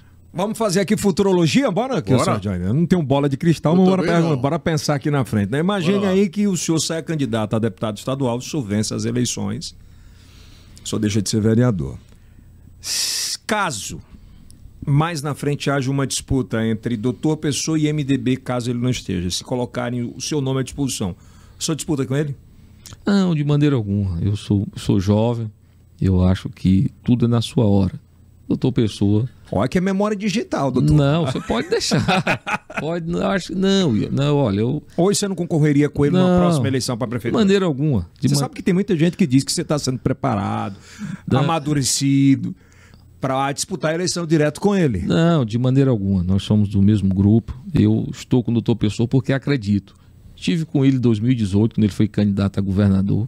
Né? Fui um dos idealizadores né, para que o doutor Pessoa também fosse é, candidato a prefeito, que uhum. eu poderia ter colocado o meu nome, mas vi que no momento o doutor Pessoa estava é, muito mais, para tinha muito mais um recall do que eu. Então, eu acho que tudo é no seu tempo, tudo no tempo de Deus. Então, Você seria um bom prefeito? Seria um prefeito esforçado, pode ter certeza. E, como eu sempre faço as minhas coisas, eu sempre procuro dar muito, muito de mim, muito sangue naquilo que eu faço. Né? Então, você pode hoje ir na Câmara, Hoje a Câmara de Teresina nós temos um dos melhores sistemas de votação. A Câmara já é uma Câmara é, informatizada. Moderna, né? Você pode ter certeza, né? O nosso sistema é igualzinho da Câmara Federal de votação, de biometria, disponível no nosso site. Claro, Informatizada. Estamos, estamos tentando melhorar muito mais o nosso site. Nós estamos no canal das redes sociais do YouTube. Vai para o Spotify agora. Você me deu essa ideia, eu já vou conversar com o Vitor para que a gente já possa. É em tá, áudio, né? Bom. É, expandindo muito mais. A gente está aí fazendo aí também o momento Câmara lá com a TV Assembleia, através de um convênio com, a, com o presidente Temísticos. Então isso é importante, né? Nossa, nós temos um recurso é, reduzido. Mas assim, a gente procura otimizar o que a gente pode claro. para estar tá dando maior visibilidade naquilo que os vereadores possam fazer. Eu perguntei sobre Lula e sobre Bolsonaro. Eu pergunto Rafael Fonteles e Ciro Nogueira. Você vota em quem? Eu vejo dois nomes, dois jovens com capacidade de administrar a nossa cidade. Se fosse hoje. Não, tem que analisar. a eleição não é. Mas presidente se fosse hoje. Ele... Hoje, não, hoje. Não, eu não posso. Eu, eu, eu, não posso, assim, nesse momento. Não é que eu não tenho. É, eu sou uma pessoa livre. Né? O meu é, voto... então, o Ciro faz. Ele, é. tem um, ele tem um trabalho muito forte por Teresina. Você não, é, você, é, você, né? não pode, né? você não pode dizer que o senador Ciro não, não, seria um bom candidato, que eu tenho certeza que seria, e seria um bom governador. Da mesma forma também, o Rafael tem aí. Eu estou tentando aqui tirar tudo aqui. Tem mas... aí demonstrado ser. tem, um, tem visto até ensinar. Um sair da curva, né? Não, mas é isso que eu penso de verdade, né? E se fosse Ciro Nogueira e o Elton Dias? São dois bons. O Elton, o Elton vai ser senador. responder, pô. O Elton é senador, o Elton é senador. Sim, mas eu digo é pelo Não, Mas olha, mas a gente tem, tem que esperar, sabe? A gente tem que esperar. Tem uma terceira via aí, você acredita? Acredito que possa ter. Eu, olha, nós temos hoje. Quem seria? Não, nós temos dois lados. Nós temos aí o Ciro e do hum. outro nós temos o candidato Elton. Né? É. Nesse momento é o Rafael. É, mas nós temos nomes na, na política. João Vicente? Um bom nome. Eu tenho muito respeito pelo, pelo senador João Vicente, eu acho ele uma pessoa muito decente, muito séria, e tenho certeza que seria um bom governador. Se o Firmino tivesse vivo, ele seria uma, uma via palpável? Certeza, certeza que o Firmino seria um, um candidato fortíssimo, qualquer cargo que ele pudesse disputar. Triste a gente não ter mais ele, né, rapaz? Muito triste, viu? Nome bom. Grande cidadão. Depressão leva muita coisa, né? Te assustou quando você soube? Assustei demais, rapaz. Nós estávamos lá na Câmara quando chegou essa notícia. Triste notícia, né? No dia nem acredito, na hora não acredito. Não, era fake, né? Eu procuro logo quando chega alguma notícia dessa, eu vou logo em algum meio de comunicação que, que tenha respaldo, né? Isso, para eu olhar. E é, quando veio a pessoa, não, eu estou aqui no local. Ele disse, não, não mande foto, não. Ah, muito. Nossa Senhora do céu. Nossa. Foi, foi difícil? Gostou do bate-papo? Não, muito bom, parabéns. Tranquilo, Tranquilão, né? Tranquilo. Você não respondeu muita coisa que eu perguntei. Eu doido pra saber. O Stanley me disse que ele ia responder algumas coisas, Stanley. Mas respondeu de outra Acabou não forma. respondendo algumas, Não, mas você tem alguma. tantas. Que eu mandei pegar um voucher ali da ótica que tá aqui em cima do Dio aqui, que é um Maravilha, presente que a gente maravilha. vai dar pro presidente. Você gostou da cadeira, presidente? Aqui é da Não, formato, é tudo muito bonito. Eu tenho que Da pagar o formato, testemunhal, né? Que senão não Formato. vai. Tá de né? parabéns. Aqui quem, quem deve ter gostado também, o doutor Pessoa. Ele gosta muito Ah, meu dessa, amigo, tinha um dessa lanche. cor aqui, como ele diz, abobrada. Ele gosta de laranja? Ele é? gosta. Eu não sabia não que ele gostava. Você tem uma última pergunta pra fazer? Sim, a minha última pergunta. Se o senhor fosse prefeito hoje de. Teresina, levaria o metrô que vai até o shopping até a zona sul de Teresina, a zona sul que o senhor tanto ama? Olha, a gente tem que entender que às vezes que querer não é poder. né? Você é muito investimento. né? Acredito, se você tiver recurso, eu acredito muito na união, prefeitura, governo do estado e governo federal, através desses três entes que se pode estar tra- trazendo muitos volumes de, de obras para nossa cidade.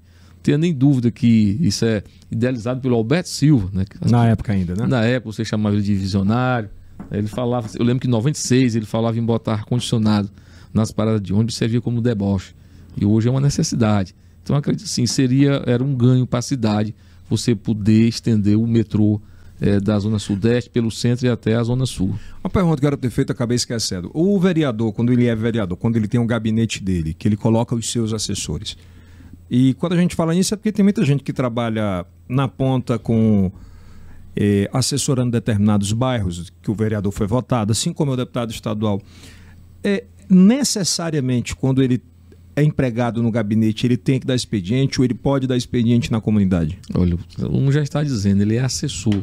Ele é para assessorar. Que fala esse negócio, ah, tem o cara, tem o funcionário fantasma, recebe. Ah, isso não existe. Olha, você tem um assessor, você tem um advogado. Ele não precisa estar todo dia lá. Ele pode estar no escritório. Você tem um contador para analisar os projetos que vêm da prefeitura ou para lhe, lhe ajudar, lhe assessorar na criação de projetos. Ele não precisa estar lá. Você tem alguém que atenda na comunidade, que vá eh, ver os problemas em loco. Ele não precisa estar lá. Então, às vezes, é o não conhecimento. O jornalista que te acompanha como, como Tem- assessor? Temos jornalista que, que acompanha, que está lá no dia a dia. né? Não são todos os dias que eu tenho que sair. Então não precisa ele estar todos os dias. Então, assim, quem não conhece o dia a dia do parlamento, do vereador, é que às vezes tira essas conclusões erradas. Quem critica muito tem vontade de estar lá na cadeira daquela? Não tinha nem dúvida. né? Eu sempre digo, você quer, faça, venha, faça Você o maior o cara- vestibular. Esculhambando, metendo o cacete. Às vezes é só por hipocrisia. Às vezes ele pertence a algum grupo político. Né? Às vezes ele não sabe nem ah, é o tamanho da confusão que está entrando. Né? Ah, hoje, com a informatização, principalmente com o WhatsApp, grupos, tudo, com rede social, é muito bom. Tem um lado bom, mas também tem um lado negativo que muitas pessoas usam isso para o mal. Que é, é importante cada vez mais que se possa endurecer eh, o combate a- a- ao mau uso das redes sociais. Isso te foi futuro deputado, Kilson? Prefeito. Futuro, você acha que é? Futurologia? Rapaz, não diga isso. Eu aposto nisso. Tá bom.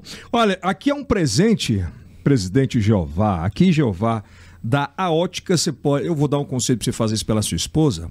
Você pode levar em qualquer A Ótica, vá lá no Shopping Rio Poti e você tem 50% de desconto em qualquer óculos. Se for um óculos de 2 mil, de Ray-Ban. 3 mil, é metade. É um Igual esse Que aqui. coisa boa. Eu tô, eu tô com uma consulta marcada pro dia 5. Mas tá aí já. 50% de desconto em qualquer óculos. É só apresentar esse voucher aí da ótica. Já faz esse corte para agradar o rapaz, viu, gente? Aí você manda. Espero que você Tá tenha ótimo. gostado, meu irmão. Seja bem-vindo. E eu desejo, assim, muita, mas muita coisa boa. Que você possa. Eu vejo muito no seu lado que você tem muito boa intenção com Teresina. E a política precisa mais de, de respeito, amor, carinho do que raiva, é, desafios, né? é, vaidade. Eu acho que tudo que trafega pela vaidade é muito perigoso para o povo. Eu que agradeço aqui o convite e lhe parabenizo mais uma vez, né? Você sempre saindo aí na frente e sempre à disposição. Muito obrigado também pela oportunidade. Mas se eu chamar um vereador aqui, ele não vai fazer esse rodeio todo, não, vai. tá brincando, Jeová. Obrigado, viu, meu irmão? À Deus, disposição. Obrigado. Deus abençoe. Esse foi mais um Yelcast. Um abraço, Kilton John. Muito obrigado. Agradecendo também aqui ao presidente da Câmara Municipal de Teresina. É, bacana, é, Jeová Alencar, legal. Olha, você pode se inscrever aqui, já ativa o sininho, tá bom? Ativa o sininho, deixa ativado porque, e dá o like, porque a YouTube começa a entender que você quer assistir os outros podcasts. Lembrando que esse podcast vai estar disponível também em todas as plataformas de áudio, Spotify, Deezer, Amazon Music e também nos nossos canais, tanto no Yelcast quanto no MN+, tá bom? E claro, os cortes no nosso, o nosso canal secundário, que é Cortes do Yelcast, tá legal? Além das matérias que serão feitas para os nossos veículos de comunicação do Grupo Meu Norte, tá bom? A gente volta na próxima. Portanto, dá um like aí, Kilson. Como é que é o like? Dá um like aí, ó. A pessoa, um negão um desse like tamanho, aí. com 40 anos, agora pedindo like na internet. Eu sou, sou inscrito, cara. Tchau. É.